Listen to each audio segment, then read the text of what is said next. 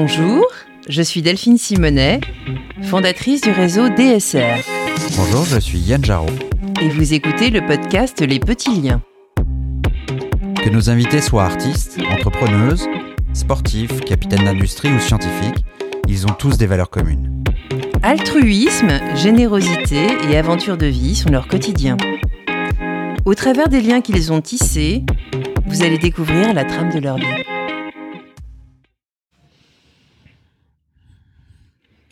Aujourd'hui, nous recevons Claire Stride, conférencière, auteure, consultante en intelligence relationnelle et émotionnelle, coach spécialisée en neurosciences et neurodiversité. Elle est venue aujourd'hui nous raconter son parcours de vie atypique, dans tous les sens du terme, sa renaissance et la découverte de ses incroyables facultés qu'elle met aujourd'hui au service des autres. Bonjour Claire. Bonjour Delphine. Je te présente Yann. Enchanté Yann. Bonjour, bienvenue, merci. Alors, où es-tu né et où es-tu grandi? Oh là là, ça va commencer à faire peur aux gens, ça. Je suis née dans le Berry. Alors, le Berry, c'est une terre de sorciers dans le centre de la France. Je suis née à Châteauroux. Euh, concours de circonstances, indépendant de ma volonté. Euh, j'ai grandi là-bas. J'ai grandi en région centre et ensuite j'ai fait mes études dans le Limousin. Et c'est formateur. On peut dire que c'est formateur. Châteauroux, ville de Michel Denisot et Gérard Depardieu. Tout à fait. Attention. Tout à fait. tu, es, tu es issu d'une fratrie? Alors on est deux, je suis l'aînée, euh, voilà, d'une famille euh, classe moyenne classique, euh, mère prof, père artisan, avec des origines étrangères les deux, donc très très attachés à à faire tout ce qu'il faut comme il faut, j'allais dire, pour pas faire de vagues, bien être accepté. dans l'assimilation. Dans l'assimilation, voilà, tout à fait. Plus que l'intégration. Exactement. Origine étrangère, quelles origines? Alors du côté de ma maman, on est sur une famille pied noir italienne catholique. Ça, ça pose le truc Incroyable. du sang maltais et tout ça, voilà. Et du côté de mon père, c'est plutôt d'origine anglaise, hein, d'où mon nom de famille, alors que les Français disent Stride, c'est affreux à l'oreille, euh, mm. mais c'est Stride effectivement euh, en anglais. Donc. Donc on dit Stride en français. Voilà. D'accord. Voilà. Et comment s'est déroulée ton enfance? Vaste question. Euh, J'en ai très très peu de souvenirs, en fait. Euh, ça dépend ce que tu appelles enfance. Euh, tu as resté longtemps à Châteauroux? Je suis restée jusqu'à mes 18 ans à Châteauroux et j'ai même poussé le vice jusqu'à y revenir à la vingtaine pour en être guide touristique. Mais ça, je suis pas sûre que ce soit utile qu'on en Bah. parle, tu vois. Alors, si, parce que forcément, c'est ce qui, à un moment ou à un autre, euh, était lié à, à tes passions et t'a emmené euh, dans tes études. Mais on va revenir euh, sur ton enfance, du Revenons coup. sur mon enfance. Euh, Euh, enfance, écoute. euh, Il y a que tes parents là-bas ou il y a, de- y a les grands-parents? Non, du tout. Il y a que, y a que mes parents. Châteauroux, c'est une, une, comment dire, une. Un on point de chute ça hein, improbable. oui, voilà, non, j'ai j'ai perdu le mot. C'est une mutation. Voilà, c'est une mutation. À la base, mon père est militaire et ma mère prof. Et en fait, elle, ils sont en Corrèze. Prof de quoi et pardon? elle est prof de français et latin. Et euh, mon père est militaire, ils sont sur Brive, en Corrèze, et en fait, euh, eh ben, euh, mutation de ma mère à Châteauroux. Mon père demande sa mutation, il ne l'obtient pas, donc il quitte l'armée pour suivre ma maman. Et, euh, et donc ensuite, eh ben, il décide de, de faire des bébés. Voilà, je suis le, le premier qui, qui arrive, et ils le font parce que bah, parce que c'est ce qu'il faut faire. En fait, c'est comme ça qu'on les a éduqués. Ils se posent pas la question de savoir s'ils sont prêts ou pas. Ils vous diront avec le recul que c'était clairement pas le bon moment, en fait. Mais euh, bah, quand tu es dans, dans cette logique de famille, hein, de culture pied noir, etc., en fait, t'as pas à te poser la question. Tu, tu te maries, tu fais des enfants, tu veux voir ton mec, de toute façon, tu l'épouses.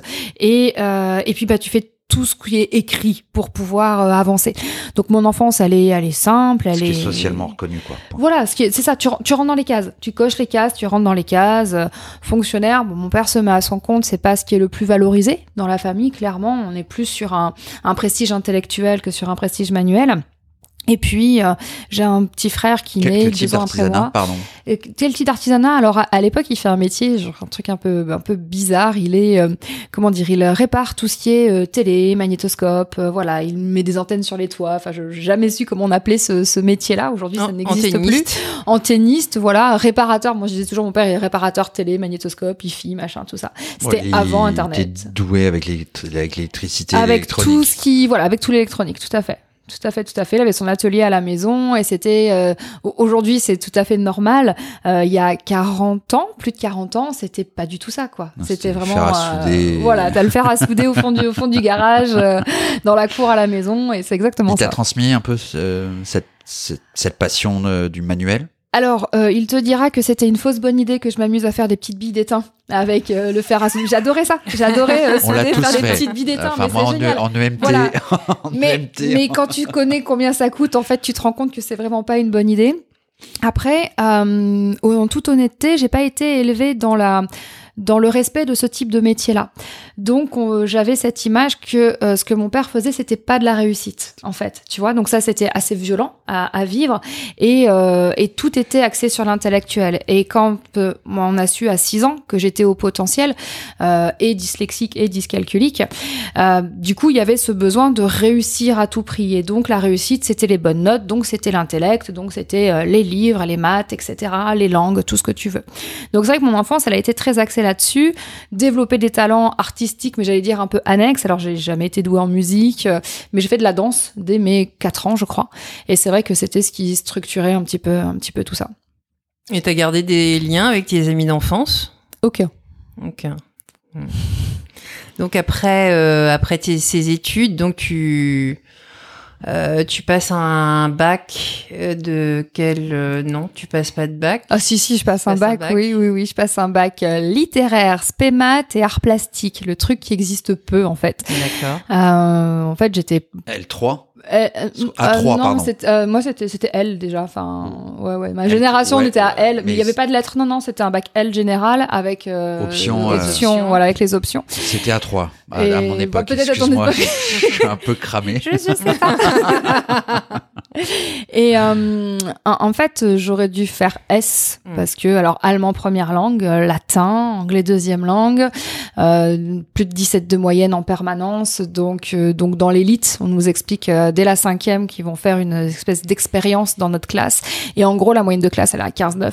Donc, tu te rends compte, voilà, et, de toute façon, on a tous fait prépa, machin et tout ça dans, dans la classe de cinquième qu'on était. Il devait y avoir huit filles et que des mecs.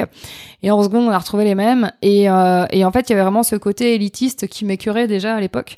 Et en fait, juste parce qu'on m'a dit tu iras en S, j'ai fait bah non, je vais aller en L. De toute façon, vous me l'imposez, donc je vais faire le contraire. à partir du moment où on m'imposait un truc, je faisais le contraire.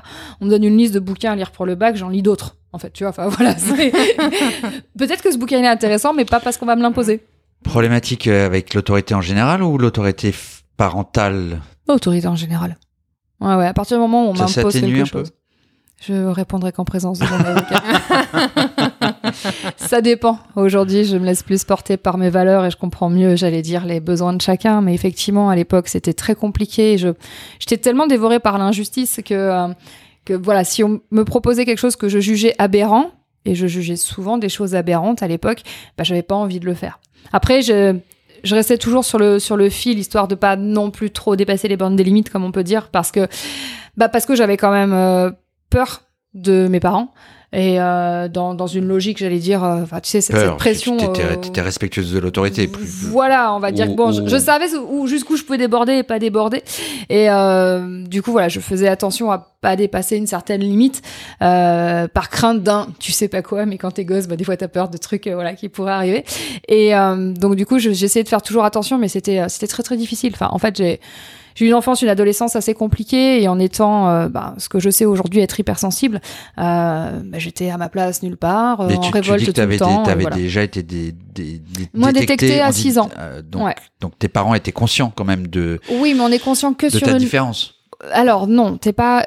Enfin, on peut pas dire qu'ils étaient. Enfin, ça veut dire.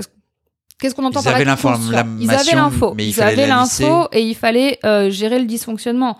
Donc on est sur quelque chose de euh, Mais problème pour de te réintégrer dans la ça. case qui allait bien. histoire d'avoir le- seul truc c'était avoir des bonnes notes et c'est que maintenant en fait qu'on est conscient de bon toutes deal, les hein, difficultés c'est un bon deal mais ça rend pas les gens heureux et, euh, et au-delà d'une enfance, d'une adolescence, c'est il y, a- toute la logique émotionnelle qui est hyper importante, toute la logique relationnelle.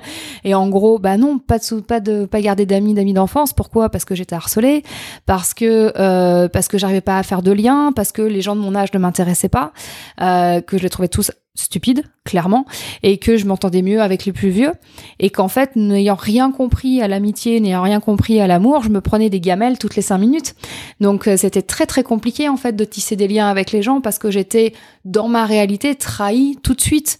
Et puis j'étais la bonne poire, celle dont on abusait pour tout, je faisais les devoirs pour tout le monde, et voilà. Donc c'était euh, ok, j'avais des bonnes notes, mais la, on va dire la logique, l'épanouissement social et émotionnel mes parents, ils ont fait ce qu'ils ont pu. Encore une fois, on en revient, on était dans les années 80, toutes ces choses-là, on n'en parlait pas. Euh, ça venait pas à l'esprit que ta gamine, parce qu'elle est dyslexique et au potentiel, eh ben, elle a besoin qu'on l'accompagne sur sa façon de gérer les émotions et d'être bien avec les autres. On n'avait pas ce discours-là il y a 40 ans. Non, clairement. Mm. Et donc, du coup, euh, tu, tu, passes un bac L. Ouais. Et après, tu t'orientes vers des études d'histoire, c'est ça? Alors, prépa d'abord. Je vais en, hippocagne. Euh, je rentre en hippocagne avec euh, option sciences politiques. Et, et, et, la, la première semaine, pourquoi? Pour fuir ma ville, en fait. Je voulais absolument fuir Châteauroux. et voilà. Il n'y avait pas grand chose d'autre qui m'intéresse. Bah, avec un bac L, je me suis un peu bloquée, si tu veux, j'allais pas partir en médecine. Ni faire polytechnique. Voilà. Je suis ok. Et, et bah, déjà, même ces choses-là, euh, c'était pas possible. et puis dans, dans ma petite euh, ville, on, enfin, on ne t'explique pas tout ce qui existe. Et puis mes parents n'étaient pas du. Ma mère est vraiment, euh, comment dire. Euh, non, c'était surtout le, le, système public en fait, si tu veux. C'est-à-dire qu'on ne paye pas pour les études. Dans, dans ce que, dans la façon dont j'ai été élevée, c'est cette logique d'école républicaine. Donc moi, quand j'ai demandé une école de commerce, on m'a regardé, mais mais on va pas payer pour des études en fait. Tu vois, c'était plutôt cette logique-là. C'était même pas une question de moyens, c'était une question de, de principe. Donc moi, j'ai dit, je veux faire l'école du Louvre ou je veux faire une école machin. On a dit, mais attends, tu te rends compte combien ça coûte, euh, voilà. Donc il y avait plutôt ce truc de bah tu choisis dans un panel, euh, donc c'était prépa. Et donc prépa Hippocagne et ça a été euh, ça a été une grande aventure. Pourquoi? Parce que on parlait de l'autorité tout à l'heure, alors m'imposer là les choses stupides, j'en ai vu un paquet. J'ai été harcelée par un de mes enseignants parce que je faisais encore quelques fautes d'orthographe et qui sur une de mes copies, au bout de la troisième faute sur quatre copies doubles, me note euh, vous lire est un supplice chinois, une torture nazie. Et, ah. euh, et ça a été de la violence comme ça tout le temps tout le temps, tout le temps, tout le temps. Euh, je faisais partie des pauvres dans ma prépa. Euh, ils étaient tous fils d'eux, machin. Ils arrivaient avec une nouvelle grosse voiture. J'étais à Limoges, alors il n'y avait vraiment pas de quoi se la péter. Hein. Oui, on est d'accord. Bah, cela dit, euh, à l'époque, il y a encore euh, la famille Legrand, les l'usine Weston. Enfin, mais c'est pas ces gens-là. C'est pas voilà. C'est une ville. Voilà, c'est une, ville de. C'est ça que je veux dire. D'une grande, voilà, avec une bourgeoisie ancrée. Et non seulement je venais de Châteauroux, donc une ville extérieure. tout à fait. et puis j'étais fille de prof et d'artisan, j'avais pas les codes, je rentrais pas dans les bonnes hmm. cases en fait. Donc du coup, c'était compliqué et euh, et franchement, j'adhérais pas au fait que le lundi on nous dise vous êtes l'élite de la France, le mardi on t'explique que t'es des sous-merdes et que euh, il fallait sous des substances pour tenir le coup, euh, pour pour faire tout ce qu'on nous demandait que je trouvais plus aberrant l'un que l'autre. Donc donc c'était c'est une année qui a été extrêmement formatrice. Je me suis rendu compte que j'étais une machine. Pour travailler, j'étais une machine. Je me suis vraiment mis en, en, mode robot. En fait, je dormais trois heures par nuit, je carburais au guronzan et, euh, et je bossais comme une tarée. Et en fait, ouais, j'ai fini avec un très bon résultat et je leur ai dit d'aller se faire voir. Voilà comment ça s'est passé. et donc après? Euh, Après, fac d'histoire. Fac d'histoire, histoire de l'art et un. Donc on oublie la géopolitique. On les sciences politiques, pardon. Plus ou moins. Oui, oui, on oublie les sciences politiques parce que déjà c'était une toute petite option, mais euh, mais ça m'intéressait pas tant que ça à l'époque. Et euh, et je suis partie. Ben, en fait, j'ai j'ai pris histoire comme j'aurais pu prendre autre chose, mais je savais pas du tout ce que je voulais faire. Et, euh, et, là, je me suis mise à apprendre euh, les hiéroglyphes. Euh, j'ai fait histoire de l'art par correspondance. Je me suis inscrite à un diplôme pour organiser des événements culturels. Et, et là, là, ça m'intéressait. Là, c'était sympa. Et j'ai continué longtemps jusqu'à la thèse que j'ai pas finie. Et alors, du coup, quel a été ton premier job? Mon premier job, l'officiel ou l'officieux? Les deux. les deux. Officieux, je donne des cours particuliers depuis que j'ai 14-15 ans en mhm. fait. Euh, avoir une maman prof fait qu'elle m'a très vite refourgué les paquets de copies à, à corriger et, euh, et du coup j'ai à partir du moment où à 6 ans l'orthophoniste m'a appris à gérer mon cerveau pour la dyslexie et la dyscalculie, j'ai appris ce qu'on appelle les, les, stratégies de contournement pour pouvoir mieux apprendre les choses. Et j'avais cette facilité à expliquer aux autres comment apprendre. Ça a commencé avec les potes. Et puis, bah, au fur et à mesure, je suis devenue, j'ai fait des cours particuliers, je suis depuis, depuis le collège. Et euh, mon premier vrai job avec un contrat, c'était McDo à 18 ans, donc rien à voir. Mhm. Et ça a été là aussi une expérience euh, assez, euh, assez formatrice, on va dire. Et puis après, j'ai vite eu des postes de prof, qui étaient beaucoup plus intéressants que McDo, il faut bien le dire. Hmm. J'imagine. Dans, dans, quelle matière? Alors, j'ai à peu près tout enseigné. J'ai fait, comme j'étais euh, non titulaire euh, remplaçante, euh, j'ai fait français, histoire, latin, allemand, philosophie, communication, informatique, sciences économiques et sociales. En gros, à peu près quand il y avait besoin de faire un truc, si tu veux, voilà, je me suis formée au fur et à mesure. Puis bon, quand on est dans le, quand on fait des remplacements, en fait, on tourne à peu près, notamment dans le privé. Toujours la bonne poire, en fait. Toujours la bonne poire, mais la bonne poire qui avait besoin de bouffer, si tu veux. Donc j'y suis allée, et aussi bien dans le secondaire, euh, privé, public, général, professionnel, et ensuite j'ai enseigné euh, dans le supérieur. D'accord. Et et donc ensuite, par la suite, après avoir euh, enseigné dans le supérieur, en fait, il y a plein de choses. Ça a duré combien de temps? Ça a duré tellement longtemps. En fait, j'ai toujours fait plein de choses en, en parallèle. En fait, c'est-à-dire que je pouvais mhm. aussi bien être prof de collège et en même temps prof de fac et en même temps faire ma thèse et en même temps euh, être serveuse le soir. Enfin voilà, j'ai toujours fait plein plein de choses en même temps. Euh, et à tout faire, t'as pas fini ta thèse. Et à tout faire, j'ai pas fini ma thèse. Non, c'est pas pour ça que j'ai pas fini ma thèse. C'est une autre histoire. T'avais, avais choisi quel quoi comme sujet? Euh, Limousin et Marchois en Terre Sainte de l'an 1000 à la fin du XIIIe siècle. Oh, ça me fait presque penser au premier sujet de Julie Mamoumani, avant qu'elle bifurque vers le rastafarisme. non, mais c'est vrai que c'est. Mais il y a eu un moment où je, je voyais pas l'intérêt, et puis j'ai passé, en fait, à. Je devais avoir 26 ans, je crois, 26 ans. En fait, moi, je suis ingénieur d'études en sources anciennes, ce que j'ai fait avant d'être ingénieur d'études en sources anciennes, donc spécialiste en sources, anciennes, spécialiste des traductions de parchemins anciens et ces choses-là. Avec d'où les euh, hiéroglyphes. Alors euh, plus sur le bas latin en fait, voilà. Mais d'abord les hiéroglyphes, ensuite ça a été, en fait, je suis médiéviste, enfin spécialiste de l'histoire médiévale et sur tout ce qui est aussi bien euh, euh bâtiments, ce qu'on appelle la codicologie, c'est-à-dire tout ce qui est en lien avec bah, les livres anciens, les parchemins, etc. Euh, L'architecture des, des, cathédrales, des châteaux.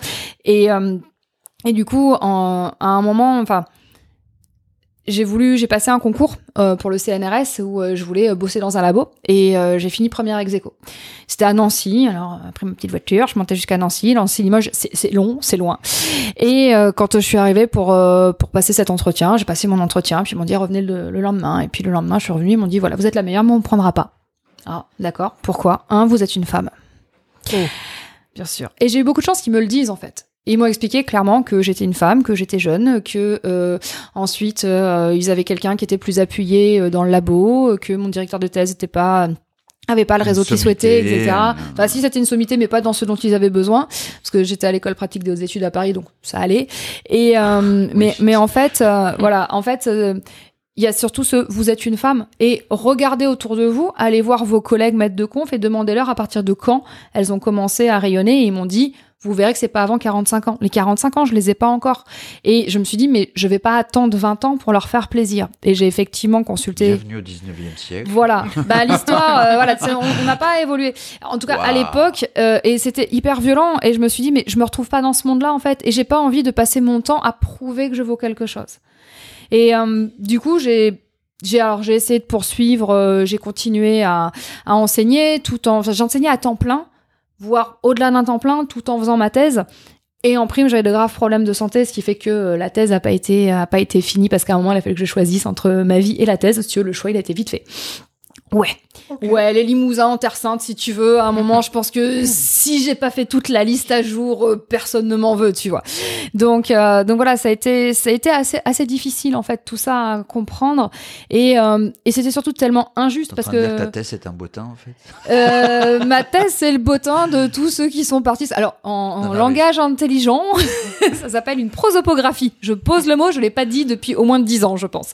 Voilà, c'est posé prosopographie. Eh ben, écoute, on peut s'arrêter là. Voilà, je pense. je vais ressortir moins, je vais ressortir moins con de cette interview. C'est parfait. Merci.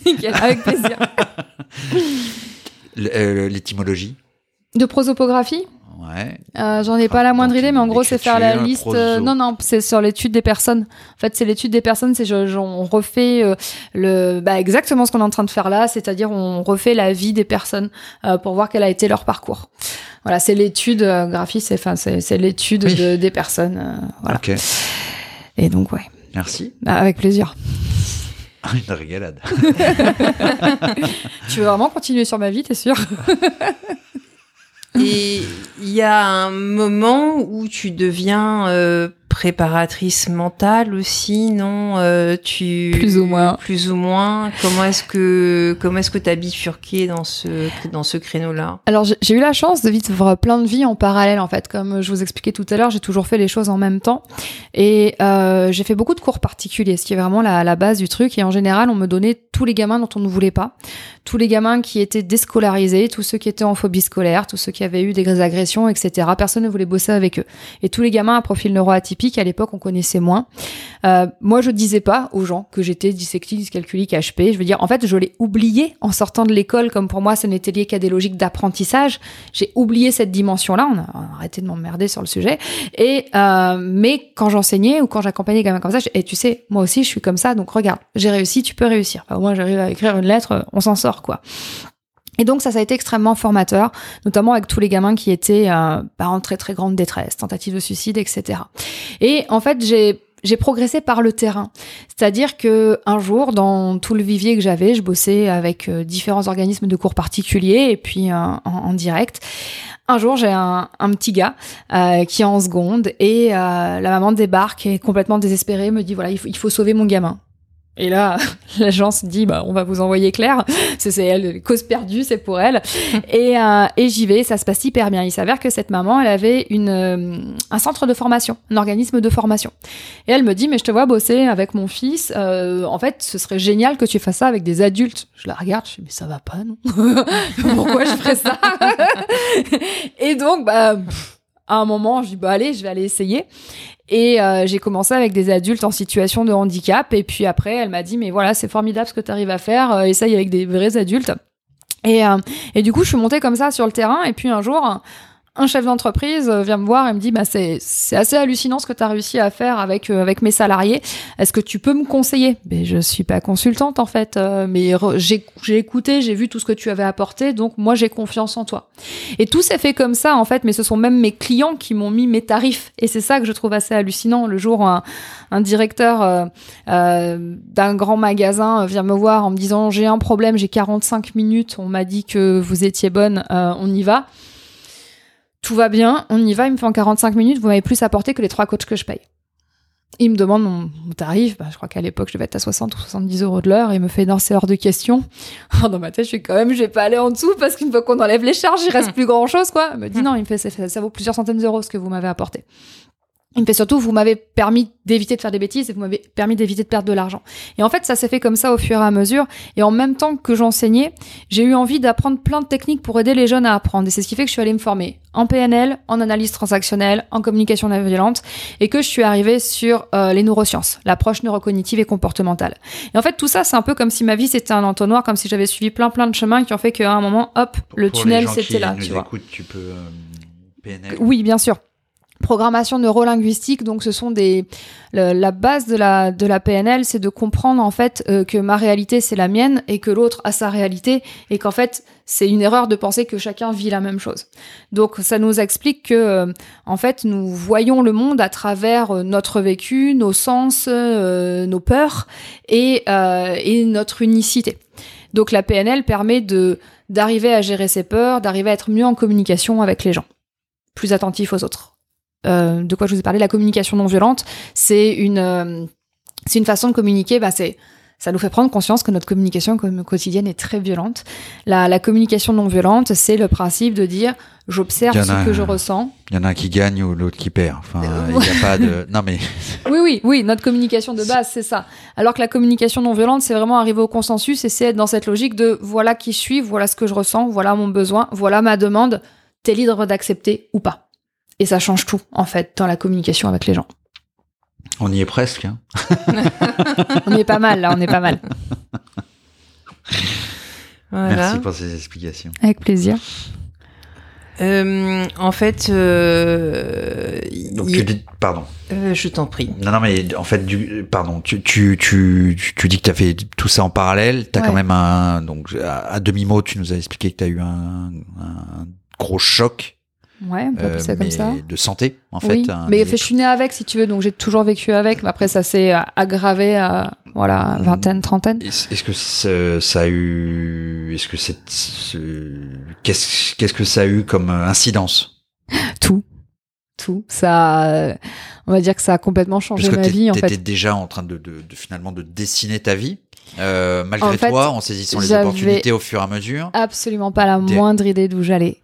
J'ai essayé. C'est que tu, tu as, pris euh, les, les, mains tendues au fur et à ouais, mesure. mais sans, sans savoir où j'allais, si tu veux, parce que ben, bah, j'allais dire. T'étais peut-être pas consciente réellement que tu étais en train de dessiner euh, qui tu étais finalement, mais c'est un peu ce que tu faisais. Ça, ça a pris sens après.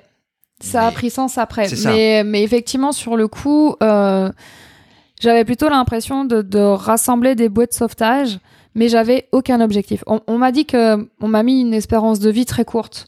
Et donc, du coup, j'arrivais pas du tout à, à me projeter. J'arrivais pas à avoir un avenir. On me parlait de retraite. C'était n'importe quoi pour moi. Et, euh, c'est toujours n'importe quoi. Hein. Voilà. mais aujourd'hui, je suis chef d'entreprise, donc c'est complètement différent. Mais à l'époque, j'essayais de rentrer dans le moule et, euh, et j'ai passé, j'ai passé le, j'ai passé le concours pour être prof. Et sur ma copie de CAPES, on m'a dit qu'il y avait trop d'infos, que c'était une trop bonne copie, que ça pouvait être une copie, euh, une copie d'agrég. Euh, j'ai euh, j'ai essayé de passer les concours pour bosser dans, dans la fonction publique et être dans les musées, mais à chaque fois ça, ça me correspondait tellement pas. J'ai fait 600 candidatures pour avoir un boulot et à chaque fois j'étais rejetée. J'ai eu un CDI où ça a été un, un massacre et je trouvais pas ma place. Et en fait j'étais uniquement en mode survie mais je ne faisais que ça, de la survie, parce que je ne voyais pas où j'allais, je ne savais pas qui j'étais, je ne pouvais pas regarder qui j'étais, je voyais juste que j'étais intelligente et brillante, formidable. Euh, j'avais de graves problèmes de santé, j'ai essayé de tout faire comme il faut, me marier, avoir une maison, un chien, machin, et j'étais malheureuse. Et mon corps me lâchait. Donc si tu veux, tout ce que j'ai rassemblé, je survivais. C'était vraiment de bah tiens, il faut de la thune pour payer de la maison, il faut de la thune pour partir en voyage, il faut il faut un statut social. J'ai entendu la les trois quarts de ma vie, quand est-ce que tu as un vrai métier? Tu vois, un truc qui soit pas précaire, un truc qui, je me suis mise à mon compte en 2007 pour qu'on me foute la paix en fait, mais c'était c'était autant la galère. Donc euh, tout s'est dessiné quand après mon choc de santé, on va dire ça, j'ai fait ce qu'on appelle une expérience de mort imminente, quand euh, je suis décédée et revenue et que j'ai fait le choix conscient de vivre et que là en fait le message ça a été je vais peut-être arrêter mes conneries et regarder qui je suis. Et c'est là où je me suis rendu compte en regardant derrière moi que oui, mon métier, il existait déjà et que j'avais passé toutes les années à le construire, mais que j'en étais pas du tout consciente parce que je ne me sentais pas forcément légitime, tu vois, avant pour faire tout ça. Parce que j'attendais toujours le diplôme qui va valider le truc ou le CDI qui va valider qui je suis, alors que j'avais pas besoin de tout ça parce que je, là aussi, ce que je vous ai raconté sur ma progression par le terrain, je l'ai analysé qu'a posteriori, en me disant, mais c'est quand même la plus belle reconnaissance du monde que de monter par le terrain et d'avoir des gens qui me disent, bah, c'est avec toi que je veux bosser, en plus je veux payer plus cher. C'est comme magnifique. Il faut le dire, clairement. tu en parles dans un livre qui s'appelle Hashtag Renaissance. Ouais. Et où tu retraces en fait euh, tous les problèmes de santé que tu as pu avoir. Et, euh, et la prise de conscience que ça a pu amener euh, après. Euh, tu as parlé tout à l'heure euh, de la neuroatypicité. Est-ce que tu pourrais nous expliquer ce que c'est qu'une personne neuroatypique et le type de profil que ça englobe? Non, ce sont des personnes formidables. Déjà, on va commencer par ça. Alors, euh, d'un point de vue euh, purement euh, neurobiologique, en fait, les personnes neuroatypiques, comme le nom l'indique, sont des personnes qui ont un cerveau avec des neurones agencés de façon différente. On va dire, en gros, il y a deux cas de figure un cerveau lambda classique avec un câblage neuronal et d'autres cerveaux qui ont un autre type de câblage.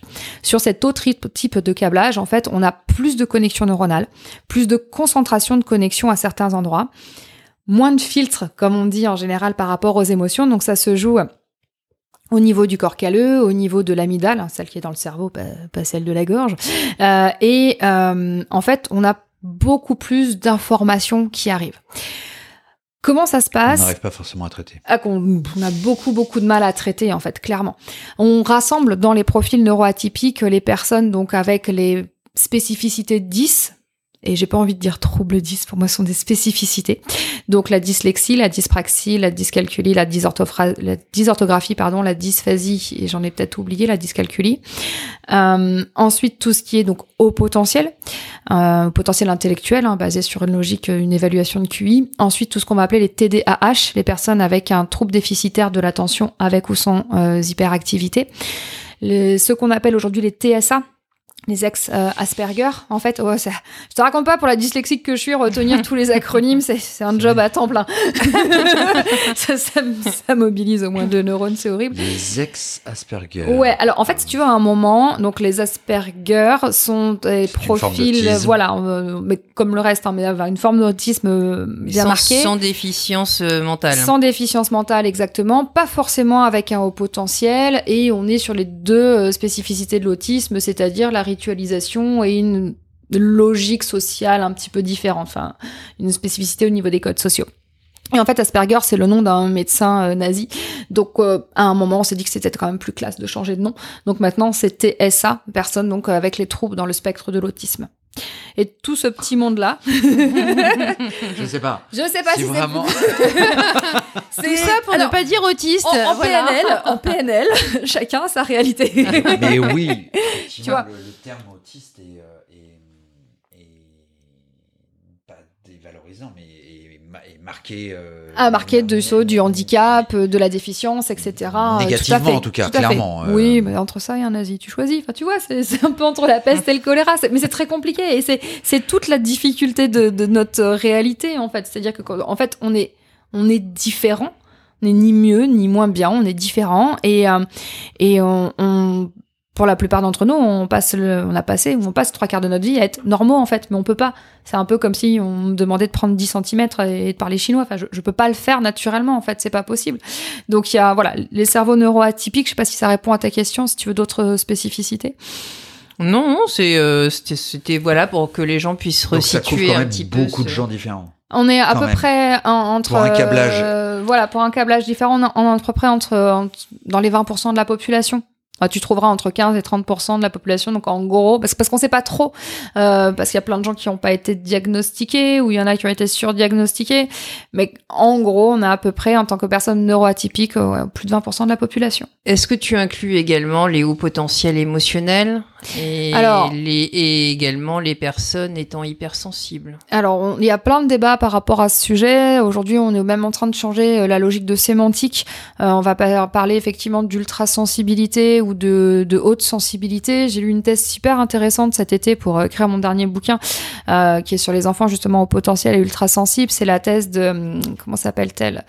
Euh, Bianca Acevedo, qui a fait une thèse sur le cerveau euh, hautement sensible. Et effectivement, alors, est-ce qu'on les inclut dans les neuroatypiques? Ben, On se rend compte qu'il y a souvent un lien.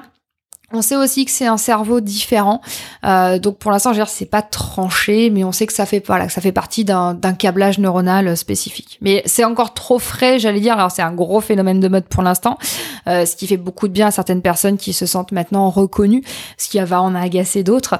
Euh, mais euh, c'est vrai que on, ben ouais, force est de constater qu'il y a des cerveaux qui fonctionnent de façon différente et qu'on peut pas forcer les gens à fonctionner autrement en fait. Et est-ce que tu pourrais expliquer en fait les difficultés euh, rencontrées par les personnes neuroatypiques dans un monde euh, de neurotypiques ou, plutôt euh, ce qu'on appelle les normaux pensants en fait? Comprendre ce qu'il y a autour de nous. alors ça dépend. Enfin, en général, on a des difficultés à comprendre les codes sociaux comme je vous expliquais tout à l'heure, je pigeais rien à l'amitié, l'amour et tout ça quand j'étais petite. Bon, j'ai appris depuis, hein, mais c'est pas pour autant que je suis ok avec euh, avec les normes sociétales. En fait, il euh, y a, y a ce bah les, les, grands clichés, on va dire, c'est euh, l'incompréhension de l'autorité, l'incompréhension de l'injustice. On a tous besoin de, de justice vraiment affirmée. Il y a un rapport à l'échec extrêmement compliqué, une très très grande peur de l'abandon et du rejet. Euh, qu'est-ce qu'on peut avoir d'autre encore?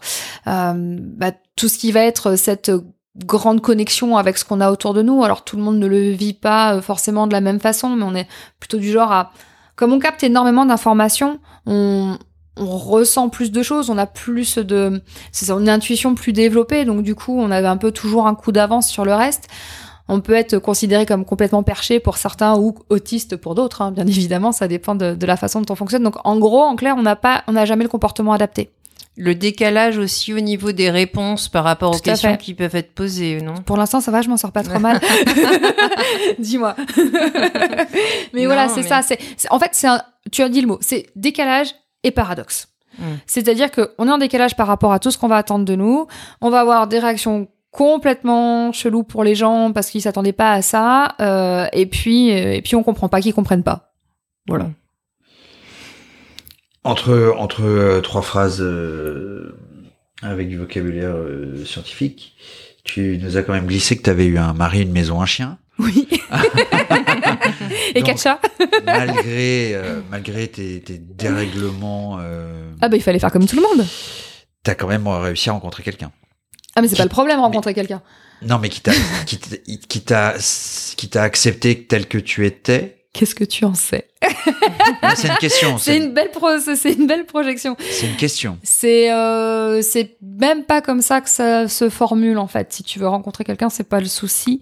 Non mais donc c'est toi qui avec quelqu'un, c'est moi qui me suis c'est moi qui me suis modelé et qui qui ai joué un rôle une tout le temps. En fait. Je me suis raconté une histoire. Non, mais c'est pour essayer de comprendre comment, euh, comment du coup, tu as réussi à. Je me suis. Enfin, alors, c'est moi qui vais me permettre une question. Euh, en, quoi c'est victorieux et important d'être marié et en quoi, pourquoi j'aurais réussi ah, à? C'est. Euh, je comprends pas. Tu vois, là, voilà. Je comprends pas ta question. Effectivement, le terme réussir. tu as raison. Le terme réussir est, est, mal choisi. Euh, j'ai eu c'était plutôt une vie sociale classique. Voilà. C'est comme c'était un pendant par rapport à ta vie. Euh, euh, parce que d'enfant et de et d'étudiante où tu n'arrivais pas à te lier. ah mais ça, ça veut pas dire que j'avais pas de petits copains. Au contraire, si tu veux, et c'est même là où c'est où, c'est. D'où les gamelles, tu disais que tu de, de, bah, gamelles les gamelles, les agressions sexuelles et tout ça, parce que parce que pas comprendre ce qu'on attendait de moi en face en fait, et que à partir du moment où tu nais avec cette difficulté là, euh, la seule chose qui compte c'est qu'on t'aime, donc tu t'aplatis, tu t'écrases. Je suis une ancienne femme battue et pas par mon mari, hein, mais euh, voilà, j'ai vécu des choses ultra difficiles parce que je ne comprenais pas les codes. Et en, le message que j'avais de ma famille euh, méditerranéenne essentiellement, c'était une femme, ça doit se marier. Donc en fait, mais aujourd'hui j'ai le recul sur tout ça, mais quand a 17, 18, 20 ans, le cerveau il se termine qu'à 25 ans, j'avais absolument pas cette, euh, cette prise de conscience. Je ne me pensais pas autorisée à vivre autre chose que rentrer dans le schéma sociétal qu'on attend, c'est-à-dire il faut que tu sois en couple, il faut que tu te maries, il faut que tu fasses des gosses, il faut que tu aies une maison, et tu rajoutes le chien et le SUV. J'ai pas eu le SUV. Mais du coup, si tu veux, moi, ma, ma, ma victoire, pour reprendre ton verbe réussir, c'est d'avoir divorcé. Non pas parce que j'étais pas bien avec mon mari, euh, non pas parce que mon mari n'était pas quelqu'un de bien, mais parce que moi, j'étais pas moi.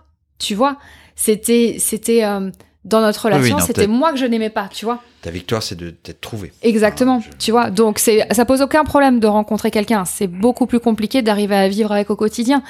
Je pense qu'effectivement, pour reprendre tes mots, je me suis inventé un personnage. Enfin, j'ai essayé d'être celle que je n'étais pas, et mon corps a implosé. Donc, tu vois, à un moment, il faut s'écouter. Tu as réussi quand même à être, à être accompagné. Euh dans, dans, dans ce, ces chemins de traverse et ces, ces, ces, ces épreuves Alors, je suis allée chercher euh, pas mal d'aide. Je me suis ramassée les trois quarts du temps. Euh, j'ai fait une première euh, retraite, une retraite en silence quand j'avais la petite vingtaine. Je tombais en dépression à ce moment-là et euh, là je suis allée me mettre m'isoler dans un monastère au, pied du Mont Blanc, ça m'a fait le plus grand bien. Et ensuite j'ai eu la chance. Comment on arrive là-bas? Comment tu trouves cet endroit? Bah parce que tu passes la commande à l'univers.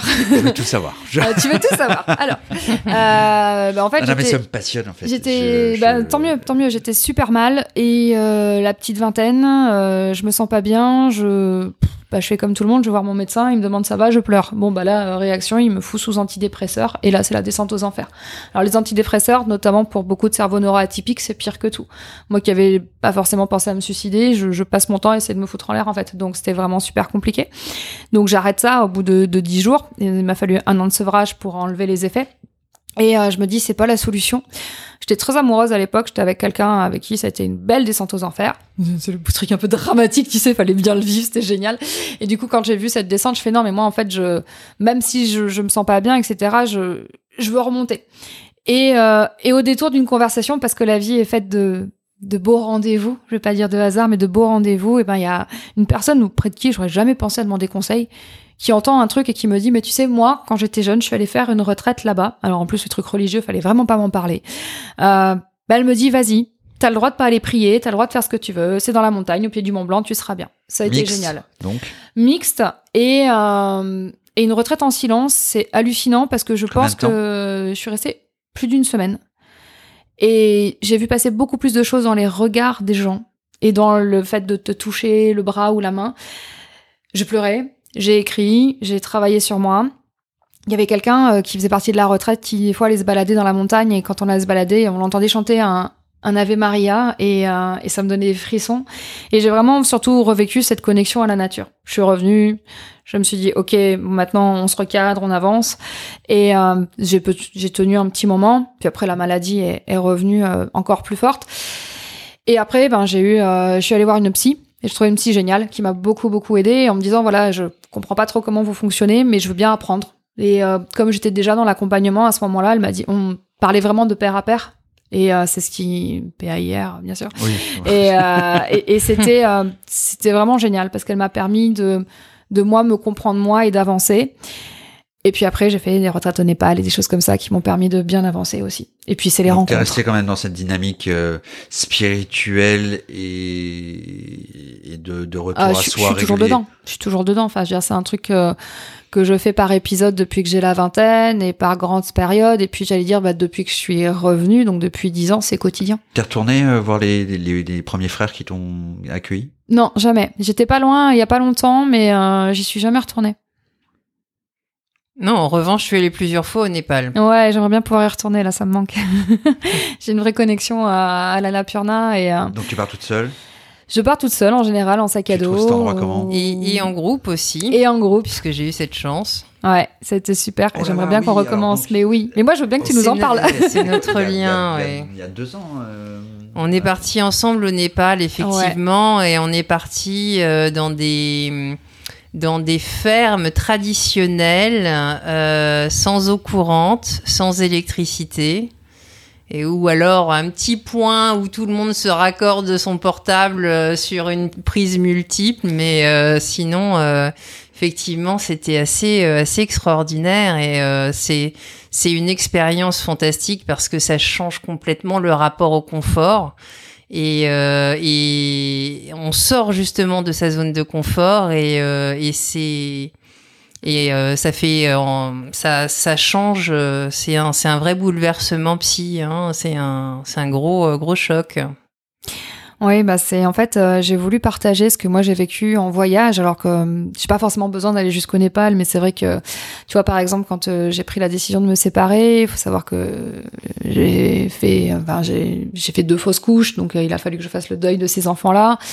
Je me suis séparée, j'ai perdu mes ovaires avec la maladie et du coup j'avais besoin d'être dans ma bulle et d'être en paix avec tout ça. Mon réflexe en général c'est d'aller dans une petite maison dans la montagne, pareil, sans eau, sans, électricité, ou très peu, vraiment très rudimentaire, et de, et, de, de, rester focus sur moi. Je peux rester une semaine comme ça, et j'écris, je pleure, je marche, je hurle, je médite, et, euh, et je me sens bien.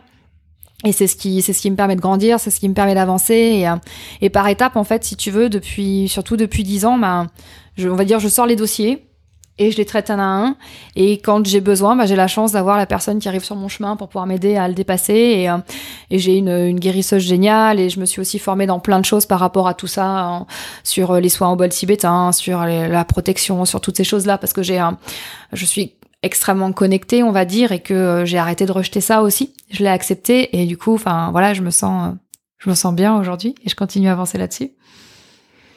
Et alors, comment est-ce que tu en es venu à, hum, avoir l'idée en fait de monter un, un one woman show, puisque j'ai eu la chance en fait de d'assister à deux reprises à, à, ton one woman show qui euh, qui est assez drôle du reste. Je, je me suis bien amusée. Qui s'appelle euh, C'est décidé, je deviens moins con. Et euh, tu vulgarises en fait dans ce show euh, tout ce qui est neurosciences. Euh, tu nous as dit du reste que le, le prochain euh, se tenait le, le 13 décembre au Café de Paris. C'est ça. Euh, comment est-ce que tu as eu déjà, comment est-ce que tu as eu l'idée de, de le monter? Et puis, tu es en... il y a Loïc Landreau en première partie. Alors, bah, comme le reste, c'est une histoire de terrain. C'est-à-dire que en formation, un jour, j'ai des stagiaires qui me font euh, J'adore comment tu nous expliques le fonctionnement du cerveau. T'as jamais pensé à faire du stand-up? Je les regarde, je fais Non. Non, jamais, non, non. Puis tu sais, genre un peu, un peu agressé, enfin un peu, un peu, genre, mais non, ça va, moi je suis une meuf sérieuse quand même, quoi. Euh, je raconte des trucs intelligents quand même. Et, euh, et à cette époque-là, je faisais des, ateliers sur la gestion des émotions avec une comédienne dans un petit théâtre. Et je me suis dit, bah tiens, tu sais, c'est, la graine qui est plantée. Mais qu'est-ce que je suis capable de faire en fait? Et donc un soir, j'ai rassemblé euh, cinquantaine de personnes dans ce petit théâtre. J'ai acheté du champagne en leur disant bon restez jusqu'à la fin, il y aura du champagne. Et je suis montée sur scène. Et j'ai dit je veux voir ce que je suis capable de faire. Et euh, alors au début ça s'appelait pas comme ça, je sais plus comment je l'avais appelé, c'était il y a il y a deux trois ans je crois. Et, euh, et voilà je l'ai fait, puis bon euh, emballer c'est peser, c'est fini quoi. Voilà je l'ai fait, c'est fini. Et puis après non, on m'a dit non mais Claire c'est vraiment cool ce que tu fais, quand est-ce que tu recommences? Et puis les entreprises m'ont demandé de venir le faire chez elles, etc. Donc c'est encore une J'allais dire, c'est encore un truc qui vient du terrain, une, une sollicitation des gens. Et, euh, et donc, ça a grandi au fur et à mesure. Et euh, je l'ai fait sur scène au Café de Paris, euh, peut-être une 7-8 fois, je crois, maintenant, aujourd'hui. Et puis, bah, Loïc Landreau, c'est une très très belle rencontre, là aussi. Il y a que des rendez-vous, jamais de hasard. C'est le premier journaliste qui m'a interviewé euh, en plateau euh, télé euh, il y a il y a quelques mois de ça. Et et on a senti que qu'on avait voilà une, une, belle connexion un truc chouette à faire. Il est venu voir le spectacle cet été. Et il m'a dit son spectacle on peut le professionnaliser en faire quelque chose de très sympa. Et j'ai dit bah banco on y va. Et depuis ben voilà on avance là-dessus. Puis c'est quand même plus facile de faire un spectacle pour faire devenir les gens moins cons que tous les emmener au Népal. C'est beaucoup plus facile. Et c'est pas gagné que tu reviennes moins Effectivement. C'est pas gagné que tu reviennes tout court déjà, donc tu vois. Donc tu te, tu te, tu te produis Ouais. en fait toute seule? Ah oui, oui, enfin c'est, c'est, je, je, je vais kiffer quoi, si tu veux. Je... Alors même si là on a décidé, enfin on, on lance en fait, on va apprendre euh, à des conférenciers, à des, à des, des- à des entrepreneurs et tout ça, on va leur apprendre à faire ce qu'on appelle de la conf show. On a monté avec Loïc euh, une entreprise qui s'appelle la Soham Factory, euh, Soham Ah. disons du, du mantra. Soham Factory et donc le mantra euh, d'alignement ultime et, euh, et on va apprendre voilà on va apprendre aux gens à pour faire toi tout ça pas forcément pour, euh, pour moi d'abord et ni les gens qui t'écoutent. Soham. Soham, c'est je suis qui je suis, je suis ce que je fais. Et, euh, et donc, on, parce que ce qui, lui a, ce qui lui a plu dans le spectacle, c'est qu'effectivement, je, j'apporte des clés aux gens grâce à l'émotion et en les connectant à eux-mêmes. En fait, tu deviens moins con quand tu sais qui tu es. Peu importe comment tu es, à partir du moment où tu es connecté à toi, ça change tout. Et, euh, et ce principe de conf ça existe presque pas. En tout cas, pas de cette façon-là. Donc, on a décidé de dire, ben voilà, on va proposer aux gens de faire passer un message, mais vraiment en étant connecté à qui ils sont pour pouvoir le transmettre. Quand tu es connecté à toi, à ta réalité, tu transmets quelque chose de dingue. Là, tu rayonnes. Et du coup, c'est ce qu'on propose de faire aux gens. On lance là le, le 13 décembre, sera le début de la Soham Factory et après on accompagnera euh, les entrepreneurs et tous ceux qui le veulent pour passer un message. C'est rien de pire quand tu vas à une conférence pour un message super important. Je tairai le nom des deux qui m'ont fait ronfler la dernière fois et qui avaient pourtant un message super important, mais c'était vraiment dommage de pas avoir cette euh, cette énergie, cette émotion qui transparaît. Ton, ton, donc tu décides de, de, de- d'écrire ton, ton, tes conférences en mode euh, humour. Euh, l'humour a toujours fait partie de ta vie? Alors, en tant que potentiel, j'ai un humour de merde, donc je sais pas vraiment comment te répondre par rapport à ça. Euh, L'humour m'a toujours permis, en fait, d'apprendre, de, faire apprendre quand c'est difficile et de dédramatiser les choses. Là, je pense que ce sont vraiment mes années euh, d'enseignante dans des quartiers super difficiles ou avec des personnes qui avaient une, piètre image d'eux-mêmes, euh, où à partir du moment où moi, je suis la, nata, la nana qui, comment dire, je suis sérieuse sans me prendre au sérieux. Donc je sais détendre l'atmosphère, je sais simplifier, je sais vulgariser pour aider et, et ça marche mieux quand on se marre en fait. Et j'aime euh, et j'aime me marrer, hein, tout simplement. Donc du coup, alors euh, j'écris pas encore vraiment le spectacle. J'ai trois quatre lignes et, euh, et j'avance et je me mets vraiment au feeling. J'ai ma trame si tu veux, mais euh, je m'inspire beaucoup de ce que j'ai vécu et des personnes que je connais dans la salle et voilà comme ça, ça me permet de, de rebondir. Et, et, et, je trouve que l'humour c'est une c'est super quoi pour Quel est ton premier souvenir humoristique ou spectacle de comique ou est-ce qu'il y a un, il y a un artiste dont, dont tu te sens proche euh... Ah si attends quand j'étais petite je kiffais courte manche mais je, je l'avais oublié euh, juste avant que tu me poses la question là et je crois que je connaissais le batteur de folie. voilà. Pour les gens qui ne savent pas c'était c'était l'héritier de, de, de, de Jerry Lewis et euh Ouais, ça, maintenant que, maintenant que t'en parles. Et, euh, Courtement, j'ai bercé mon enfance, ouais. Et de, des, des cartoons, de, de, des Looney Tunes, euh, il faisait des, des, des tronches ah, mais il était, il était incroyable. Il avait, il avait un, une partie Jim Carrey, lui, enfin voilà, c'est, c'est le même type de personnage qui effectivement me scotchait, euh, mais je me serais jamais projeté là-dedans. C'est le grand frère de, de Jim Carrey, ouais. et il avait notamment un morceau de son spectacle où il, il faisait semblant de faire de la batterie, ouais. et qui était mais complètement qui était ouf dingo. Ah ouais. Euh...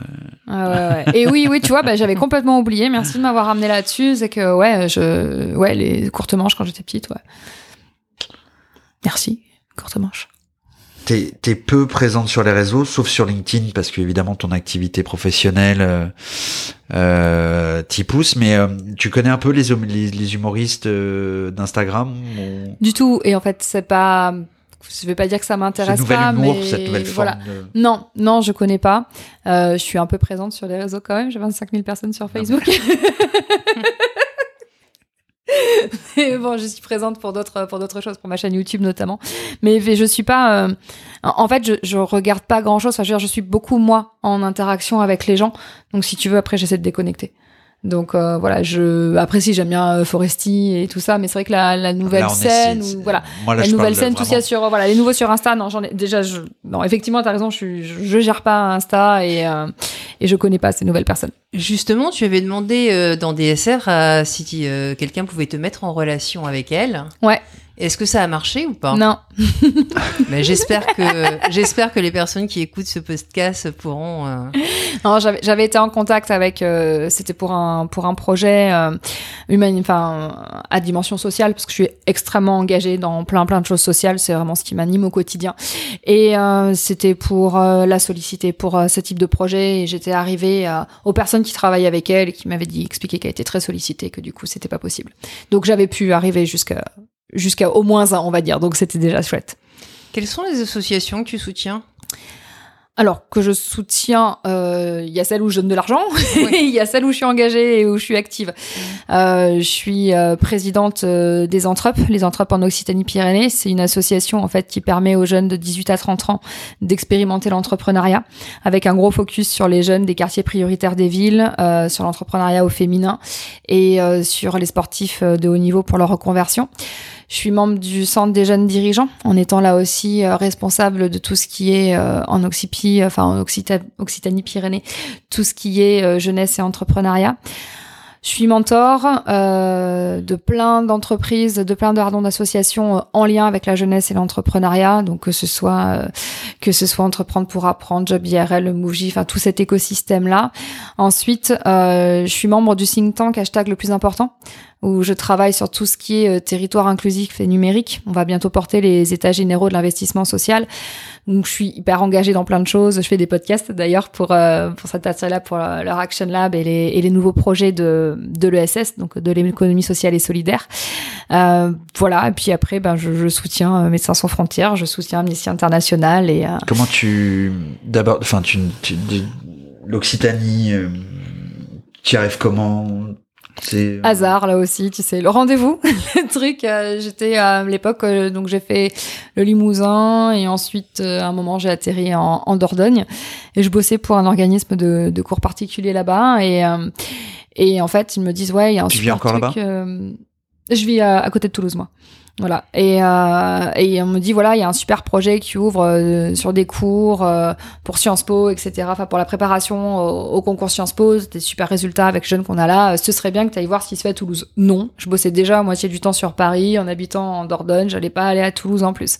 Puis en fait, elle a envoyé mon CV Toulouse m'appelle en me disant ouais on aimerait vraiment que vous veniez bosser pour nous et tout vous avez l'air d'avoir une super pédagogie. Euh, oui je sais. Euh, non. Et me dit c'est tant la semaine. D'accord alors attendez j'arrive euh, quand? Je regarde le truc et effectivement ça, ça tombait bien et j'y suis, euh, j'y suis allée au début pour enseigner euh, quelques jours pendant les vacances, et puis après ça a été les vacances et les samedis, et puis après ça a été euh, tout le temps parce que je me suis créé un réseau là-bas, et et c'est tombé aussi au moment où je me séparais, donc ça m'a permis de moi de pouvoir rebondir à ce moment-là. Et puis j'ai j'ai adoré le coin. Déjà, il y a pas de pluie, c'est assez cool, enfin très peu. Le soleil, c'est sympa aussi, j'aime bien. Et et là, je vis dans la campagne à côté de Toulouse, et j'adore ce coin. Toutes ces, toutes ces associations, ça fait beaucoup quand même. Là. je, pas, je me suis pas amusé à compter. Je t'ai vu décliner au fur et à mesure.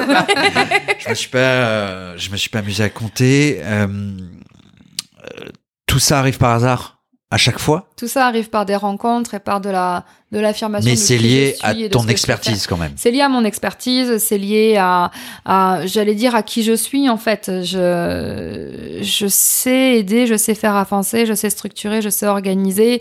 Euh, J'aime être celle qui porte des projets. J'ai aussi euh, monté des startups. Après à côté de ça, j'ai plusieurs business et euh, et du coup voilà c'est en fait pour moi c'est naturel. Donc euh, et puis tu sais c'est toujours les dix mêmes hein, qui sont engagés dans les mêmes associations. On peut être 300 personnes, c'est toujours les mêmes qui font les trucs. Et je, je pense que j'ai une, une, bonne façon, enfin une bonne façon. J'ai une façon qui me correspond de m'organiser, qui me permet de faire plusieurs choses en même temps.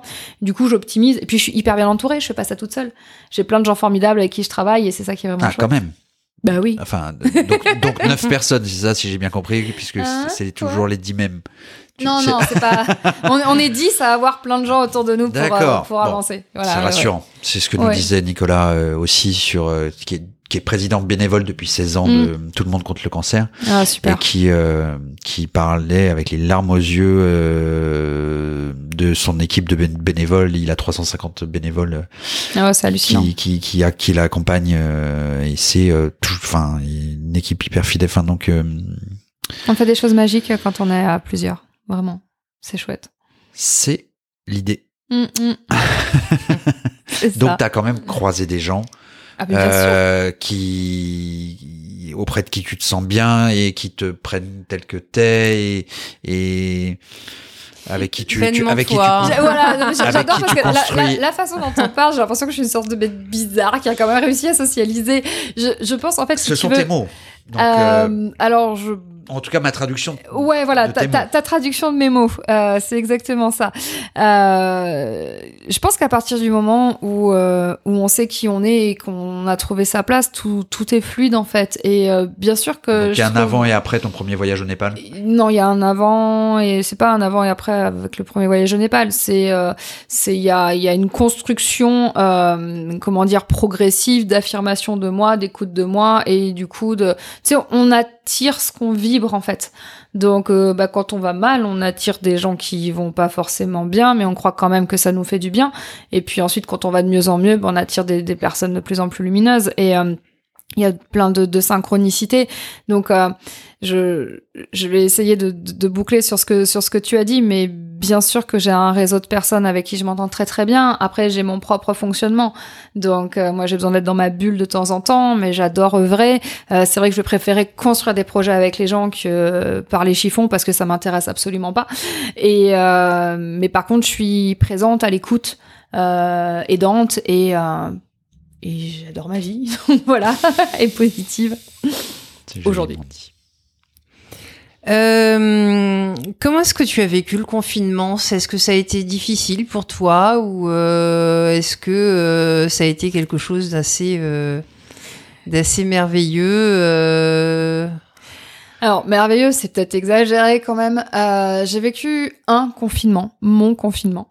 Euh, le confinement m'a apporté euh, le fait de m'écouter sur mon rythme personnel. Par exemple, je sais que je sais pas, je sais pas être en, interaction sociale avec les gens le matin. Bah, je me suis écoutée et j'ai arrêté d'être en interaction sociale avec les gens le matin, du plus, le plus possible. Je ne commence pas un accompagnement ou une formation quand je peux avant 11 heures aujourd'hui. Je bosse tard le soir mais je me sens vraiment bien euh, le matin euh, dans ma bulle, tranquille, avec du temps pour moi, méditer, yoga, tout ça, juste ma bulle, prendre soin de moi, de ma maison, tout ça. Après, j'ai vécu une chance d'être à la campagne, dans une très grande maison, euh, donc c'était très chouette. Ça m'a amené à ralentir. Et puis, je me suis de suite engagée sur pas mal de choses.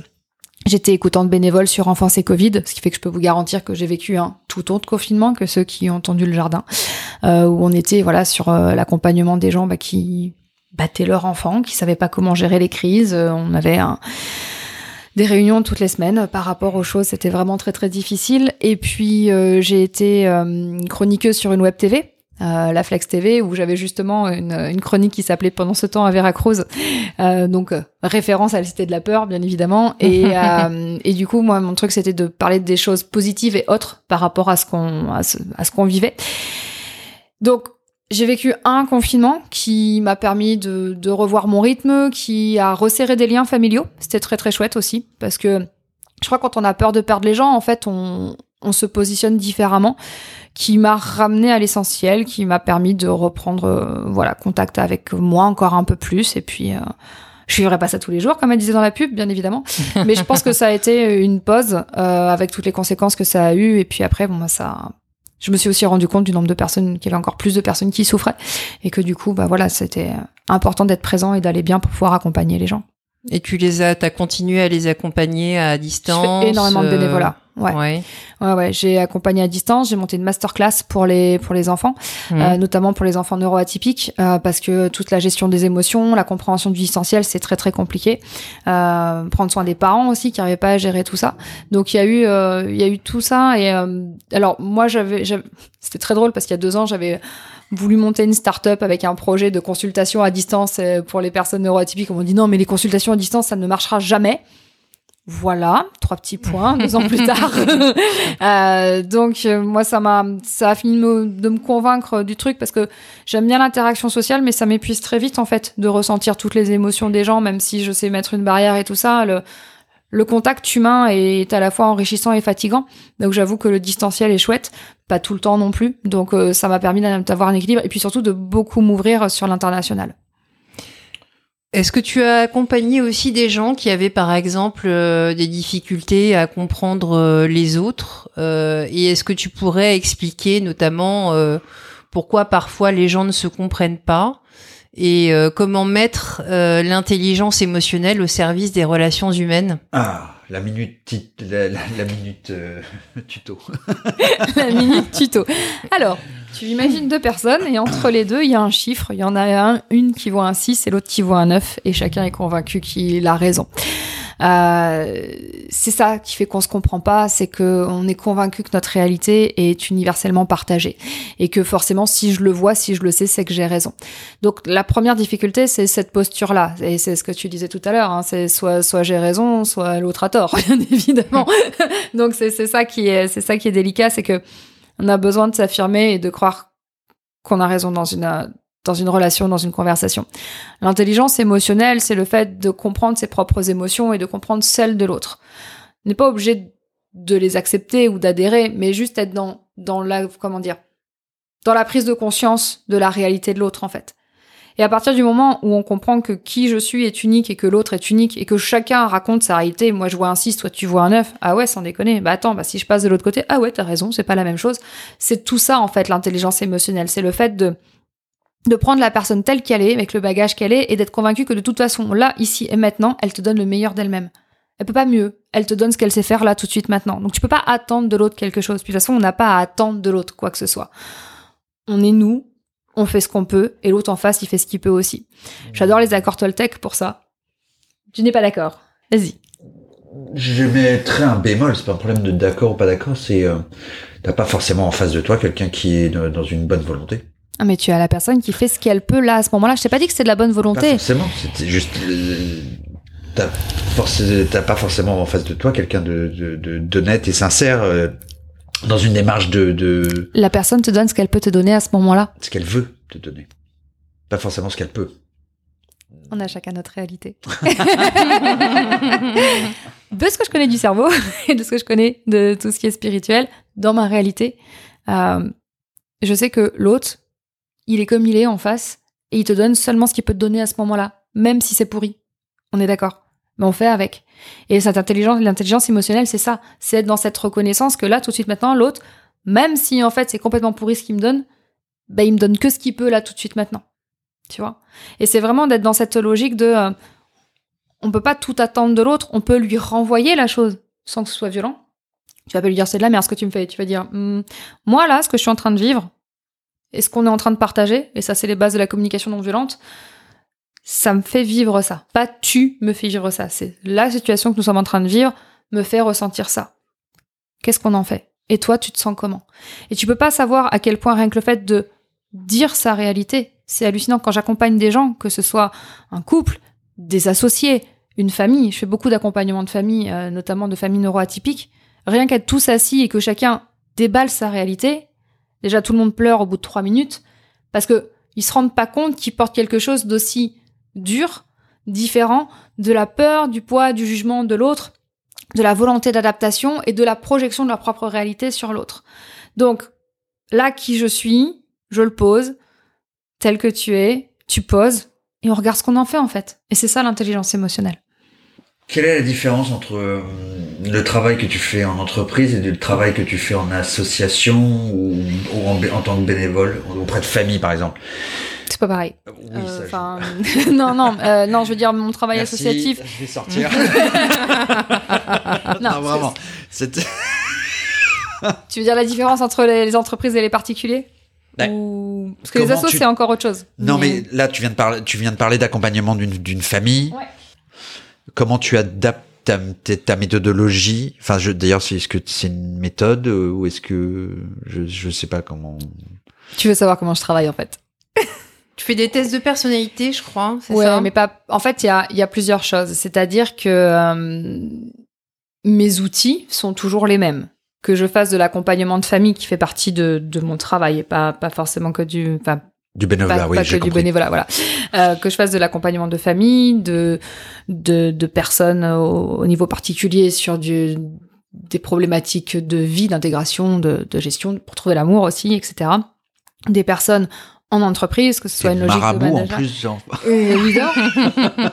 je laisse ma petite carte sur les, sur les pare-brises et dans les boîtes aux lettres.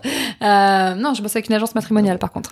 Et, euh, et que ce soit euh, ou le chef d'entreprise et son équipe, en fait, c'est toujours la même chose. On est toujours sur une logique relationnelle et émotionnelle. Qu'à un moment, on va parler au début de chiffres, d'objectifs, de recrutement. Et d'un autre côté, on va parler de comment ça se passe de, euh, j'adore avec les familles, de tâches ménagères, de il veut pas, il veut pas aller à l'école, il veut pas vider la vaisselle, etc. Mais en fait, on parle toujours de la même chose. C'est-à-dire du décalage entre les besoins, les attentes, la façon dont ça se vit et la gestion de conflits. Et donc là-dedans, on est sur la gestion émotionnelle, sur la capacité de communication. Et c'est tout le temps, c'est tout le temps la même chose. Quoi qu'il en soit, que ce soit le chef d'entreprise, que ce soit le sportif de haut niveau, que ce soit tout ça, je vais travailler sur les peurs. Je vais travailler sur euh, la façon de communiquer, sur la connexion aux émotions et sur tout ce qui va permettre en fait d'aller toucher sa, vulnéra- sa vulnérabilité pardon, pour pouvoir se sentir beaucoup plus à sa place. J'apprends à chacun à trouver sa place sans prendre celle des autres, à déployer ses ailes et à se sentir bien en étant soi et en étant OK par rapport aux autres à chaque fois. Que ce soit en famille, que ce soit pour trouver l'amour, que ce soit euh, pour trouver un nouveau job ou que ce soit euh, en entreprise. Est-ce qu'il y a des personnes que tu refuses de coacher? Euh, J'ai mes limites. Euh, en accompagnement, euh, il y a une personne avec qui ça a été super difficile parce que là, on était exactement dans mes dans ce que, ce que je refuse. On parle de choses extrêmement violentes. Euh, après, euh, Violence verbale, violence. euh, je... Physique? Violente euh, Ou euh, verbale? tu vas couper? Non, non, Euh, mais c'est non, non. pour essayer de comprendre en fait euh, quelqu'un de violent vis-à-vis de toi ou, Non, non, ou pas dans sa vis-à-vis de moi, situation? dans, dans, dans sa Ah, vie. Quelqu'un violent dans sa vie qui a commis des actes euh, que moi, je- là, pour le coup, où j'ai pas réussi à prendre du recul et j'ai vraiment beaucoup Oui, ta, jugé. ta morale. euh, Ouais, ma euh, morale, c'était niette en fait, si tu veux. C'était non, là, on fait, on fait pas ça, on fait pas ça. Donc ça, euh, ça, j'ai eu beaucoup de mal. J'ai fait une séance avec la personne, c'était pour dépanner une, une consoeur d'ailleurs, et je dis non, moi ça, je, je peux pas gérer. Euh, autant les ados, les machins, les trucs, y a pas de souci. Euh, tentative de suicide, tout ça, anorexie, y a pas de problème. Agression sexuelle, pas de problème. Euh, ça, non, je pouvais pas. Et euh, c'est ultra violent et c'est surtout une violence ultra gratuite en fait. Non, mais- Voilà, donc pas possible. Ensuite, euh, il n'y a pas des gens que je vais refuser d'accompagner. En fait, je, je vois si ça peut matcher ou pas. C'est vraiment, c'est là aussi, c'est une histoire de rencontre. Il y a des personnes, tu vois, par exemple, là, dans une entreprise où je sais que c'est pas avec moi que ça passera le mieux. Donc, j'ai mis un de mes collaborateurs. Parce que je sais qu'il a besoin d'une personne avec qui il se sente bien et que euh, qui je suis en fait n'est pas la bonne personne. Donc je sais que je suis pas la solution à tout, bien évidemment. Euh, et c'est aussi pour ça que je bosse avec plein d'autres plein d'autres personnes. Comme ça, on, on se dispatche différemment. Vous êtes euh, complémentaires en fait. On est complètement complémentaires. Mais qui ont été fait. formés à la même méthode que toi Pas tous. Ou- ou- Pas tous. On est on est tous dans l'accompagnement. Il y a de la complémentarité Vous êtes avec. nombreux? euh, Vous êtes rencontrés comment? Alors, euh, bah, par le boulot, en tant qu'ami, il y a des gens que j'ai formés aussi. Donc c'est un, c'est un tissu professionnel, Oui, mais voilà, vous c'est êtes un pas réseau en- êtes- professionnel. vous- vous- voilà, c'est, c'est, vous êtes tous indépendants en fait, On est euh, tous indépendants. mais vous avez une complémentarité euh, évidente euh, Oui, oui, oui. et entre, des affinités électives. C'est ça, entre la, sophrologie, entre euh, l'ergonomie, euh, euh, tout ce qui va être personne formée à l'élément humain ou des choses comme ça. Voilà, on est tous dans avec une casquette d'accompagnement, avec des spécificités, et puis on se, on se rassemble ou on se délègue en fonction des, des situations. Ça, c'est chouette. Il y a une mixité au niveau des, de la neurodiversité ou est-ce que c'est euh, vous êtes tous plus ou moins euh, neuroatypiques? Non, neuroatypiques. Alors, euh, on est. Euh, elle est très bonne ta question. Euh, je crois qu'on est une bonne dominante neuroatypique. D'accord. Ouais. Pour aller un peu plus loin euh, dans, dans le propos de, de Delphine, c'est est-ce qu'effectivement il faut en être pour euh, pour pouvoir euh, comprendre? Non, je pense que c'est plutôt une question de complémentarité de personnes. On se comprend mieux entre nous, donc c'est plus facile pour bosser entre nous.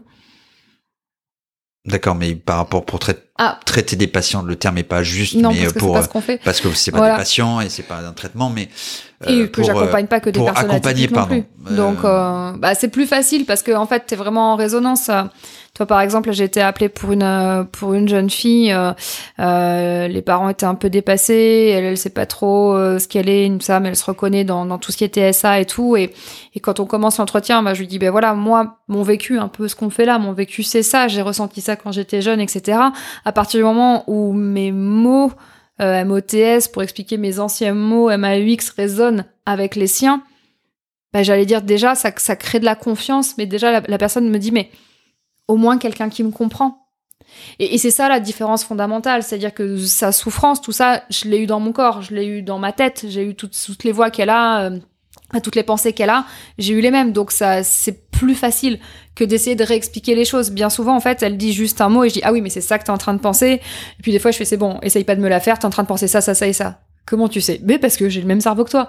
Et ça, c'est beaucoup plus confortable, effectivement. Ça permet d'aller plus vite et surtout, là, ça crée un, beau lien de confiance. Et puis, bah, on a les mêmes codes.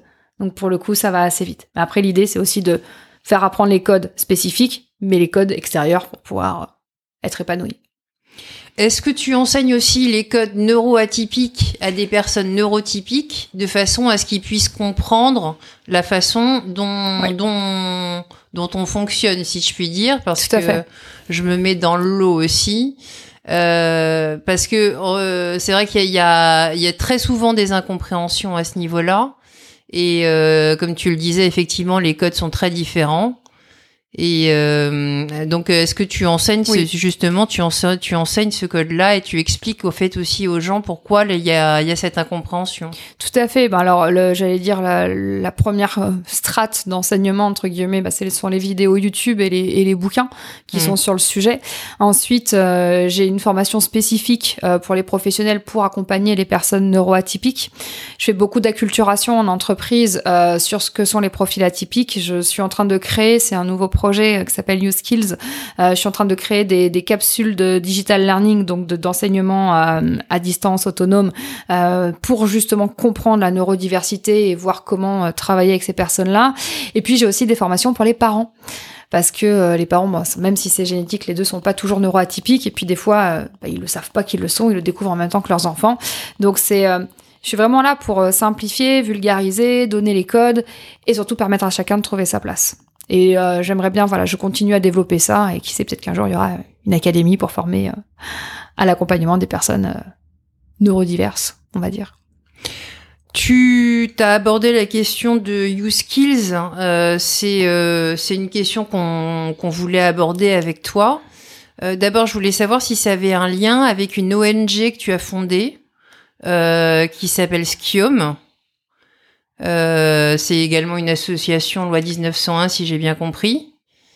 Euh, tu l'as, tu, tu, bah déjà, pourquoi est-ce que tu as fondé cette, euh, Alors, cette ONG et en, quoi est-ce qu'elle consiste? Alors, Skiom n'est plus. Euh, j'ai fondé Skiom il y, a, il y a quelques années parce que je voulais vraiment créer un espace, comment dire je crois que le mot qui me vient, c'est sain, mais dans, tous les sens du terme, euh, pour, euh, pour euh, que toutes les personnes neuroatypiques et neurotypiques se rassemblent et comprennent comment elles, euh, elles fonctionnent. C'était un peu une sorte d'utopie.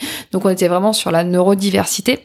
Et euh, c'était euh, c'était vraiment cette idée de de permettre aux gens de trouver des réponses à leurs besoins euh, par rapport à leurs spécificités et d'essayer de connecter un grand réseau, etc. Bon, bah, on n'a pas réussi.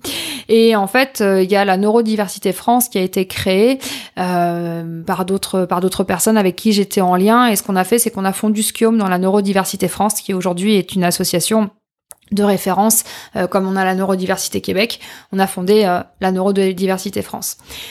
J'avais eu beaucoup d'ambition avec Skiom et puis il y avait un projet qui s'appelait déjà YouSkills à la base euh, qui était là pour effectivement créer euh, des outils pour les personnes euh, atypiques et, euh, et neurotypiques pour, euh, bah, pour comprendre comment ils fonctionnaient. C'est un projet qui là aussi, bah, c'est la, vie d'entrepreneur qui a pivoté dix mille fois, qui s'est ramassé et qui a, qui a recommencé. Et là, du coup, bah, son évolution, c'est de passer par le digital learning, de donner toutes les infos en fait avec des capsules qui vont être accessibles à tout le monde, mais aussi bien le particulier, les enfants aux écoles, les enseignants euh, que euh, que les gens en entreprise et les individus lambda. Tu nous parlais de ta chaîne YouTube. Est-ce que tu peux nous expliquer en, en quoi elle consiste? C'est une chaîne qui s'appelle Pleinement Moi. Ouais, c'est ça. C'est pleinement moi. C'est le, nom spontané qui m'est venu. En fait, euh, en fait, j'ai fait un coming out il y a, quelques années. Euh, on m'a demandé, euh, l'association, une pour les personnes euh, 10 à Toulouse m'a demandé de venir raconter mon histoire, raconter mon parcours. Alors, j'étais souvent intervenue pour parler de choses lambda, on va dire pour parler de deux sujets sur en histoire, en neurosciences, machin, etc. Mais j'avais jamais parlé de moi, en fait parce que trois quarts des gens ne savaient pas que j'étais dyslexique, etc. Et comme je vous le disais tout à l'heure, je l'avais un peu oublié, moi aussi. Et, euh, et je me retrouve un, jour, jour de mon anniversaire d'ailleurs, devant une cinquantaine de personnes, des familles de cette association, et je suis là et je dis bonjour, bah, je m'appelle euh, Claire et je suis dyslexique, dyscalculique et au potentiel. Et j'avais jamais dit ça. C'est pour ça que je vous parle vraiment de cette, que ça m'avait fait un peu comme un coming out. Et euh, je me dis, bon, mais je vois pas trop à quoi ça va servir de raconter ça. Donc je commence à raconter ma vie, blabla. Un peu ce qu'on s'est raconté là aujourd'hui. Et en expliquant ce que j'ai ressenti, comment ça s'est passé, mes difficultés, euh, ma difficulté à comprendre le monde dans lequel j'étais, cette espèce de vie qui est pas ma vie, tout ça. Je raconte tout ça et, et les gens se mettent à pleurer. Et il y a une jeune qui se lève et qui dit, écoutez là, parce qu'elle est vraiment en train de vous dire tout ce que nous, on peut pas vous dire. Tout ce que nous, on n'arrivera jamais à vous formuler tant on va mal et tant on comprend pas les choses. Et donc, euh, on continue. Je reste avec les gens pendant peut-être deux heures après à discuter. On a un peu tous pleuré, hein, vraiment. C'était hyper émouvant. Et il y a vraiment des familles qui me disent, mais parlez, parlez, tout ce que vous venez de nous dire, parlez, dites-le. Mais je viens de le faire, je viens de parler devant des gens. Euh, oui, mais c'est pas suffisant. Portez ce message. Et euh, pareil, comme d'habitude, ça vient du terrain, une petite graine, et je me dis, mais qu'est-ce que tu veux que je fasse en fait? Comment tu veux que je parle? Enfin, je voyais vraiment pas ce que j'allais faire. Et puis, ben voilà, les rencontres encore. Euh, je rencontre des personnes qui sont euh, sur euh, les réseaux sociaux, tout ça. C'est pas du tout mon monde, mais je me rends compte que là, il y a peut-être une possibilité. Et euh, pff, moi qui connais rien à YouTube et tout ça, je suis absolument pas euh, consommatrice de, de coach ou de trucs comme ça. Enfin, je veux dire, moi, mes, mes penseurs, ils sont tous morts. Donc euh, voilà, c'est, je veux dire, Nietzsche, Spinoza, Platon, tout ça, c'est cool. Ils sont un petit peu morts. Donc voilà, ils ont pas fait de vidéo YouTube, les gars. Donc, euh, donc voilà, du coup, je sais pas trop comment faire. Et puis, et puis je me lance et je me dis, bah, bah pourquoi pas quand on y va. Et je commence à faire une chaîne où j'explique, bah voilà, euh, pleinement moi, qu'est-ce que c'est que d'être euh, différent, neuroatypique. Et j'ai lancé la chaîne il y a trois ans, le même jour que j'ai sorti mon premier livre qui s'appelle Pleinement moi, hypersensible, différent et c'est cool. Et en fait, je l'ai écrit entièrement à la main et j'avais besoin de, j'avais besoin de raconter ce qu'on s'est raconté aujourd'hui. J'avais besoin de dire que qu'être différent c'est chouette et que on, on a le droit en fait et qu'en tout cas dans mon partage de réalité, dans ma vision du monde, bah il y a ça aussi qui existe. Donc c'est pour ça que je parle un peu de coming out et tout ça. Avec humour, tu vois, ça répond peut-être à ta question de tout à l'heure, où euh, où il y a vraiment cette idée de ouais, il y a il y a un peu un avant, un après, il y a une identité, mais il y a aussi en même temps une responsabilité. Donc euh, sur ma chaîne YouTube, je poste des vidéos à destination des personnes atypiques, bien évidemment pour leur donner des clés, mais des autres aussi pour qu'elles comprennent comment on fonctionne. Et la chaîne évolue, il y a des vidéos par rapport aux jeunes, par rapport aux écrans, comme tu le disais tout à l'heure, des vidéos pour les parents, des vidéos sur la vie professionnelle. Et puis là, je vais mettre de plus en plus de vidéos justement sur les neurosciences pour donner des outils aux gens pour vraiment réussir à dépasser toutes les situations. Puis il y a aussi des méditations guidées parce que euh, bah, tout ce qui est pleine conscience et euh, méditation nous aide beaucoup dans la vie à se sentir mieux. Tu collabores euh, avec justement avec un YouTuber qui s'appelle Alexandre Cormon, qui a aujourd'hui, euh, qui est suivi par, euh, par près d'un million trois cent mille abonnés. Euh, comment est-ce que vous vous êtes rencontrés Bah justement, Alex fait partie de ces rencontres qui m'ont ouvert euh, ce monde euh, de YouTube. On s'est rencontrés à un événement euh, qui s'appelle. il était, il était intervenant sur un événement et moi j'y avais été invitée parce que je crois qu'à ce moment-là, je me suis un peu égarée dans du marketing de réseau, dans les voyages. Mais bon, bah je m'étais retrouvée invitée à cet événement-là, comme quoi il y a jamais de hasard. Et euh, et j'écoutais pas trop les intervenants, mais quand Alex est monté sur scène, euh, j'ai aimé son discours, j'ai aimé la personne qu'il était, et surtout j'ai vu que c'était une belle personne. Et donc du coup, je lui ai vraiment accordé de l'intérêt. On a discuté ensemble, et je lui ai dit bah voilà, moi j'aurais un projet sur les personnes atypiques et hypersensibles. Il m'a dit vas-y, fonce, c'est hyper important parce que personne ne le fait. Et il dit moi-même, je sais pas comment gérer les questions qu'on me pose par rapport à ce domaine-là. Donc je lui ai demandé de faire la préface de mon premier livre, et puis on s'est bien entendu, et maintenant effectivement, on bosse de plus en plus ensemble. Oui, parce que tu, tu interviens souvent aussi dans ses, euh, avec lui, dans, dans sa communauté, etc. Donc euh, C'est ça. Et là, on vient de lancer une formation Mhm. ensemble justement sur les neurosciences euh, qu'on a lancé il y a, bah, il y a moins d'un mois. Et puis, on va continuer à, à collaborer tous les deux. T'as d'autres passions que ton métier? J'aime la vie. Des passions, ouais, j'aime euh, j'aime la nature, j'aime les grands espaces, euh, euh, j'aime j'aime lire, j'aime l'art, euh, j'aime euh, j'aime découvrir plein de choses. J'adore bouffer, j'adore la bonne nourriture, j'aime le j'aime le bon vin, j'aime vraiment profiter de la vie, puis j'aime j'aime me poser, et rien faire et, et et et savourer les moments en fait Méditer. méditer. J'aime mon chat aussi, mes amis, mes proches, les gens qui sont autour de moi. J'aime l'amour, j'aime tout ça. Euh, quelle est ta conception du monde et du temps, enfin la façon dont tu te les représentes en fait? C'est une excellente question. Euh, Et tu me remercies de te l'avoir posée. Ouais, pas. Attends, je réfléchis à ce que je vais te dire. Euh, j'ai, je me suis rendu compte que le temps, c'était ce que je décidais que ce soit. C'est-à-dire que des fois, en une minute, tu fais des trucs de dingue. Des fois, je me regarde, je fais, j'ai deux minutes, c'est méga large, parce que je sais que je vais avoir le temps de faire plein de choses, etc. Puis des fois, il file. Mais c'est vrai, en fait, tu te rends pas compte de tout ce qu'on fait en une minute. Et euh, en fait, j'ai arrêté de courir après le temps et j'ai arrêté d'en faire un ennemi. Le temps, c'est mon pote, en fait. Et je sais que quoi qu'il advienne, j'aurai ce qu'il me faut comme temps pour euh, respirer, pour dormir, pour méditer, pour tout ça, pour bosser comme j'en ai envie. Et, euh, donc ma conception du temps, elle est que euh, c'est cool, tout va bien. Ma conception du monde, elle est à deux niveaux, on va dire. On va dire il y a un monde de un monde lucide, un monde lucide où où j'aime pas forcément vivre en fait. Un monde lucide où où je vois la violence, où je vois euh, des choses euh, pas super, où je suis complètement en conscience et en ressenti de, ce qu'on est en train de vivre aujourd'hui. Et puis il y a un autre monde à un autre niveau où je me dis ok c'est pas grave le monde lucide il est comme ça mais je suis convaincue que, que si je vais un peu plus au niveau de la lumière qui me plaît et ben on est plusieurs, on avance, on fait du bien aux gens et, et du coup on met de la lumière par rapport à ce qui est tout, tout gris, tout noir à côté et c'est peut-être ultra naïf à dire, j'en sais rien, mais je le vis vraiment comme ça à deux étages. Mais c'est aussi pour ça que je vis à la campagne, euh, dans ma bulle et très bien pour pas forcément être tout le temps dans ce monde lucide aussi. Et c'est pour ça aussi que je suis très engagée pour euh, faire plein de petits colibris quoi. Est-ce que tu as une routine de vie? Ouais. Ouais, ça c'est hyper important. J'ai ma routine matinale. Euh, donc et ça, grâce au confinement, comme on l'évoquait tout à l'heure, euh, je l'ai allongé dans le temps, tu vois. Euh, donc c'est euh, déjà bah, quand je me réveille le matin, je suis heureuse, donc je souris. Euh, mais tous les matins. Et je suis hyper contente. Et, euh, et du coup, bah, je, je souris, je prends le temps, je, j'ai un rituel, un rituel ayur- ayurvédique, tu sais, c'est là, alors c'est très sexy, hein, c'est je me racle la langue, et c'est hyper bon, hyper sain pour pour la santé. Et puis après, ben, je je fais un- avec les dents, avec les doigts. avec non, avec un, un, un truc que tu un trouves bâton. en, en parapharmacie hein. avec un racloir à langue, Mm. c'est fait pour. Euh, je prends mon eau chaude et mon citron le matin euh, ou eau chaude tout court. Je, je, je fais un ancrage, je, me pose, je médite, je, fais passer de l'énergie partout dans mon corps parce que aux yeux de la médecine, je suis pas censée être en vie, donc tous les jours, faut un peu euh, recharger les batteries. Ça fait dix ans que que j'ai dépassé ma DLC et j'en suis ravie. Date limite de consommation. Et euh, et du coup, donc je fais ça. Ensuite, euh, voilà, je fais des exercices de yoga, à minima euh, le, des salutations au soleil. Par période, euh, les cinq tibétains. Et quand vraiment j'ai la foi, euh, je me mets à Sana Rebelle et on y va, quoi.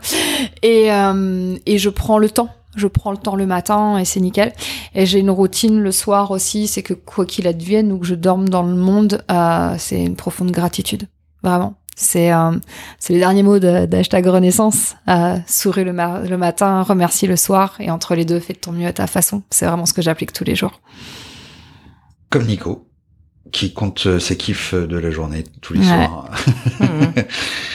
Il y, a, y a une personne que tu, aurais- tu aurais aimé rencontrer ou avec qui tu aurais aimé créer un lien, euh, vivante ou morte? Alors, bah déjà en vivante, j'ai eu la chance de rencontrer Ama et ça a été formidable. Euh, ensuite, euh, vivante, enfin des personnes que j'aimerais rencontrer tellement, tellement. Enfin, j'ai eu la chance de, de voir Barack Obama, mais je préférais rencontrer sa femme, tu vois. J'adorerais rencontrer Michelle Obama.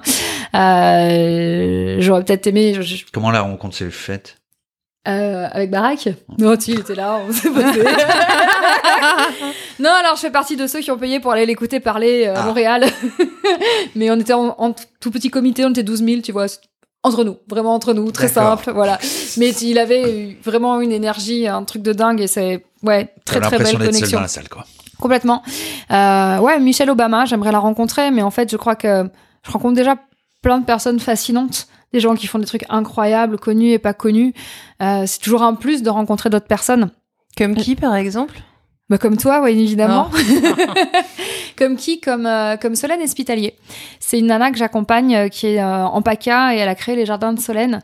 C'est une nana euh, complètement euh, dingue parce que elle, euh, alors qu'est-ce qu'elle fait? Elle, euh, elle récupère en fait les légumes euh, surproduits, tous les légumes moches, etc. Elle, dans son entreprise, elle les fait, elle les lave, elle les coupe, elle les emballe sous vide et elle les vend pour les cantines et tout ça. Et c'est du bio et elle n'emploie que des personnes handicapées et, et elle a une une volonté de dingue de changer le monde et tu, tu le vois parce qu'elle le respire, tu vois. Et des personnes comme ça, j'en connais plein et je trouve ça magique.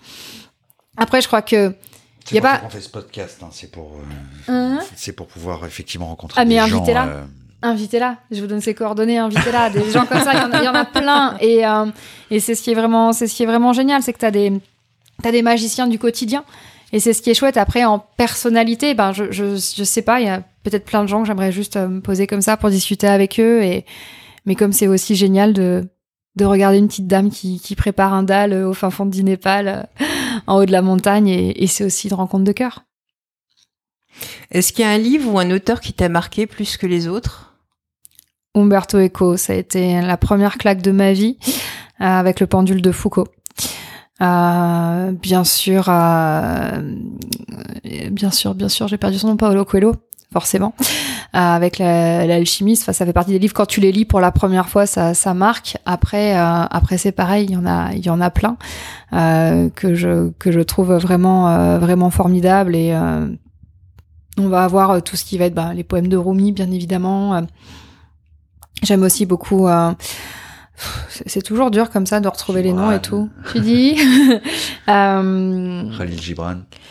Non. Non? Stephen Zweig. Ouais, ouais, merci. Carrément.